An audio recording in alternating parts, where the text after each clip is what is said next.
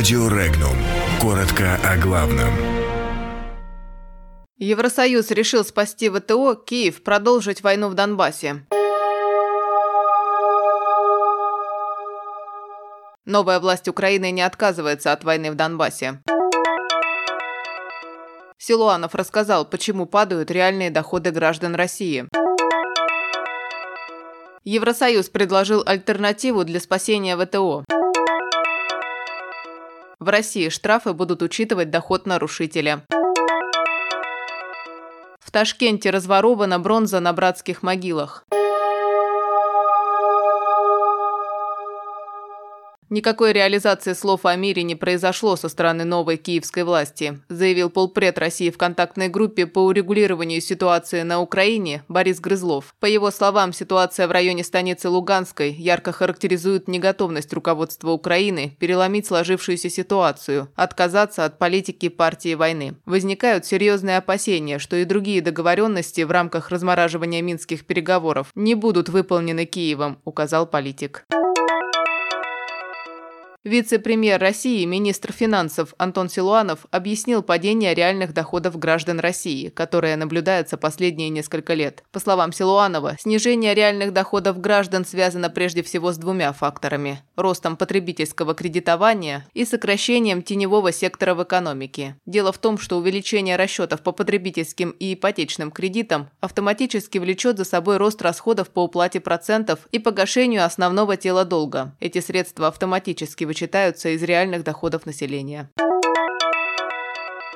Европейский Союз собирается прийти на помощь Всемирной торговой организации, оказавшейся под угрозой из-за саботажа Соединенных Штатов, пишет испанское издание «Эль Паис». Брюссель стал автором международной инициативы по созданию альтернативы арбитражным разбирательствам, что позволит избежать краха ВТО в конце года, если администрация Дональда Трампа продолжит блокировать ее деятельность. Составленный Евросоюзом документ содержит решительное стремление сохранить принципы и важнейшие черты системы урегулирования конфликтов через ВТО. Новая система станет точной копией базирующейся в Женеве организации. В качестве условия отмены блокировки администрация Трампа требует реформировать нормы ВТО, чтобы приспособить их к реалиям 21 века, когда коммунистический Китай с его плановым производством превратился в мощную силу на капиталистических рынках.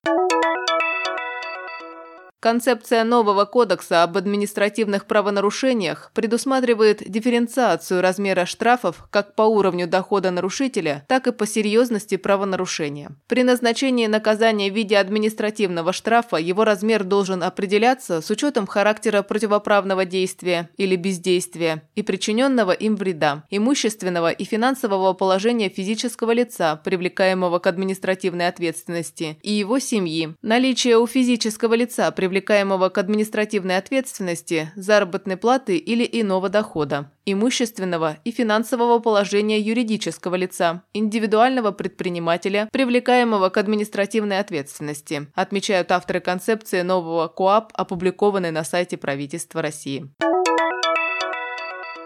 Бронзовые звезды и буквы, из которых были сложены имена городов-героев СССР и героев Великой Отечественной войны, были разворованы на Волгоградском мемориальном кладбище, в народе «Братские могилы», в Ташкенте. Бронза постепенно разворовывалась, начиная с 2005 года и по сей день. Ее постепенно заменяли на пластик, заявили в городском управлении гражданского обслуживания. В управлении заверили, что к празднованию 75-летия победы в Великой Отечественной войне все пластиковые детали будут заменены на бронзовые. Волгоградское мемориальное кладбище было образовано в годы Великой Отечественной войны. На этом месте в период с 1941 по 1945 годы был фронтовой госпиталь, куда привозили на лечение раненых солдат и офицеров. По некоторым данным, на кладбище похоронены более 1200 фронтовиков. На их могилах установлены мраморные плиты с именами и годами жизни. Подробности читайте на сайте Regnum.ru.